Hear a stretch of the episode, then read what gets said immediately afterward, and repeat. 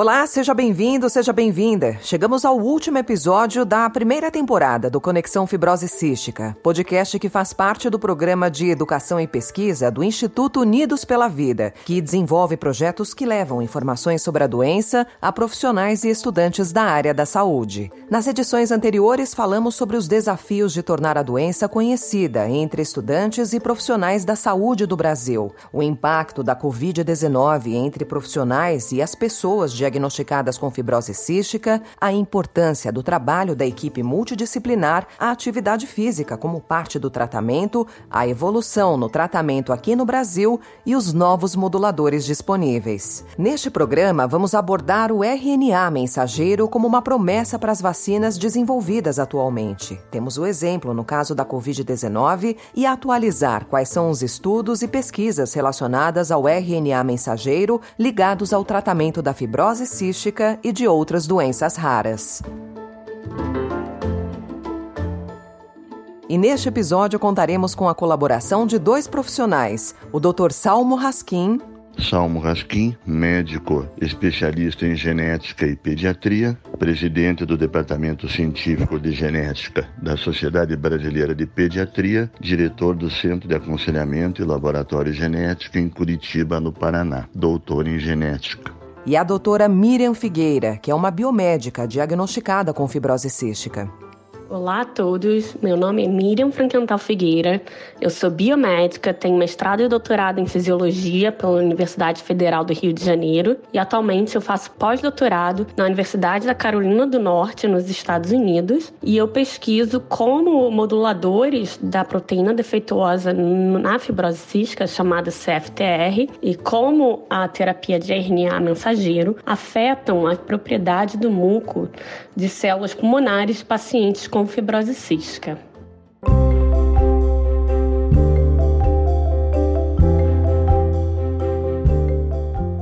Doutor Salmo, para a gente começar os nossos esclarecimentos, o que é o RNA mensageiro? O RNA mensageiro é uma molécula que é produzida pela célula a partir da sequência genética de um gene completo. Ela é uma molécula menor do que a sequência do gene, porque é composta por base nitrogenada só das regiões importantes do gene, as regiões que realmente serão utilizadas pela natureza depois para a produção de uma sequência de aminoácidos que acaba sendo uma proteína. E como funcionam as vacinas contra a Covid nesse cenário? As vacinas para a Covid baseadas na tecnologia do RNA mensageiro funcionam exatamente no sentido de fazer com que esta molécula que é produzida sinteticamente a partir do, da sequência do código genético do SARS-CoV-2, que é uma sequência de mais ou menos 30 mil bases nitrogenadas, essa sequência de RNA mensageiro seja então sintetizada e introduzida no nosso músculo e então o corpo humano vai entender que a sequência de RNA mensageiro que está ali produzirá única e exclusivamente uma das 27 proteínas do SARS-CoV-2, a principal delas, a proteína spike ou espícula. Só com a proteína spike, o SARS-CoV-2 não consegue fazer o seu trabalho de infectar e se dividir dentro da célula. Mas o corpo humano, reconhecendo a presença da proteína spike, é enganado e acha que todo o coronavírus, com suas 27 proteínas, estão ali presentes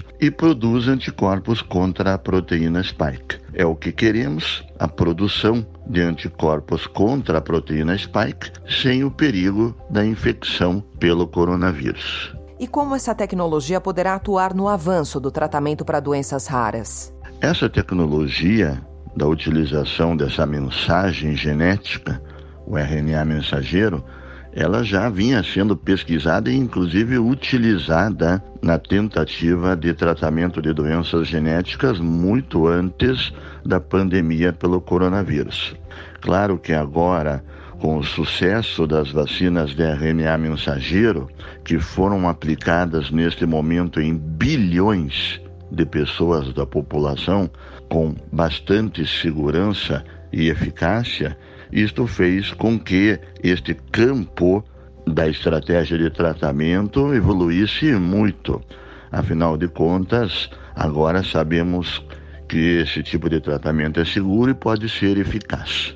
E no caso específico da fibrose cística, Dr. Salmo, quais são as expectativas para o uso dessa tecnologia? No caso específico da fibrose cística, nós sabemos que existem certas mutações no gene CFTR que podem fazer com que a proteína sequer seja produzida CFTR. E essa é uma das situações mais delicadas que nós temos em termos de tratamento, mutação específica, porque uma coisa é tentar corrigir uma proteína que não foi bem produzida. Outra coisa mais complexa é lidar com uma situação em que a proteína sequer foi produzida.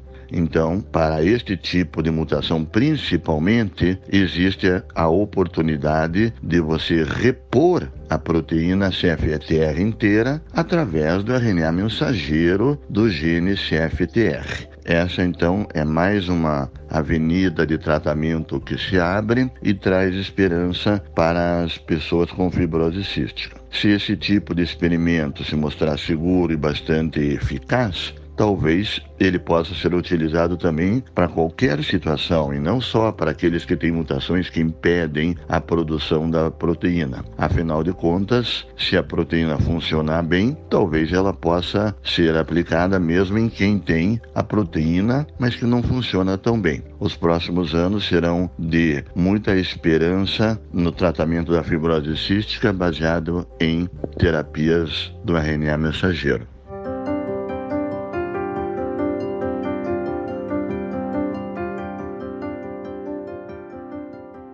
Na avaliação de Miriam Figueira, o desafio científico e tecnológico mais significativo para o uso do RNA mensageiro no tratamento da fibrose cística é colocá-lo no pulmão dos pacientes, o órgão mais afetado pela doença. A biomédica explica que, se pensarmos no funcionamento natural dos pulmões, observamos que eles foram feitos para impedir que partículas inaladas, indesejáveis e danosas, entrem nas células pulmonares e infectem o organismo. E no caso da fibrose cística, o muco mais espesso faz com que a possível transferência do RNA mensageiro para os pulmões seja ainda mais complexa. Mas, segundo Miriam, há empresas tentando superar esses obstáculos. E ela conta como embalando RNA mensageiros em pequenas bolhas de gorduras, conhecidas como nanopartículas de lipídios, e em seguida usando um nebulizador para transformá-los em uma névoa inalável. Então, essas pequenas bolhas de gordura seriam extremamente pequenas né, e, e seriam capazes de ultrapassar essas barreiras. E vale lembrar também que essa tecnologia ela é diferente da abordagem usada pela Vertex, cujas drogas moduladoras para fibrose cística ajudam as pessoas que já podem produzir alguma proteína-chave da fibrose cística, a CFTR. No entanto, algumas mutações na fibrose cística não produzem nenhuma proteína. E a tecnologia de RNA mensageiro sintético dá a instrução para que os pulmões de pacientes com fibrose cística, independente da mutação, produzam a proteína-chave da fibrose cística corretamente. Então, isso representa uma importante nova tecnologia em desenvolvimento com potencial para corrigir o defeito de base da fibrose cística para todos os pacientes e para todas as mutações. E atualmente Miriam trabalha diretamente com esse desafio. No meu laboratório, nós justamente trabalhamos com, junto com empresas para testar em fase pré-clínica diferentes nanopartículas, né, essas partículas de gordura que eu mencionei, quais são as melhores para passarem a barreira do muco, ou se devemos associar ao tratamento do RNA mensageiro junto com algum mucolítico, algo que quebre o muco eh, antes de fazer a transferência do RNA mensageiro.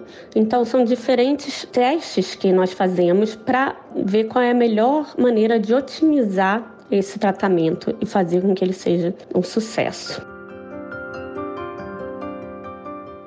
Miriam Figueira acredita que o avanço tecnológico seja a base para o desenvolvimento da tão desejada cura da fibrose cística. E só com investimentos em pesquisa, ciência e tecnologia é que avanços sobre o conhecimento da doença podem acontecer. E ela cita os moduladores como exemplo. Os moduladores do CFTR, né, que, como a droga Trikafta, só puderam ser desenvolvidos graças a investimento de toda a comunidade, como, por exemplo, a Fundação Norte-Americana de Fibrose Cística, que investiu muito dinheiro em pesquisa e diversos universidades pelo mundo todo investiram em conhecimentos básicos sobre a doença, que permitiu que um medicamento como esse pudesse ser desenvolvido.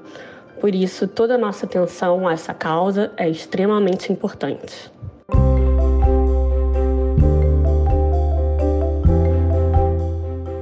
Esse podcast é uma realização do Instituto Unidos pela Vida, com patrocínio da Onron. Você pode saber mais sobre todas as ações do Instituto acessando o site unidospelavida.org.br e também pode ajudar a fortalecer o nosso trabalho de diversas maneiras. Conheça em unidospelavida.org.br/doe.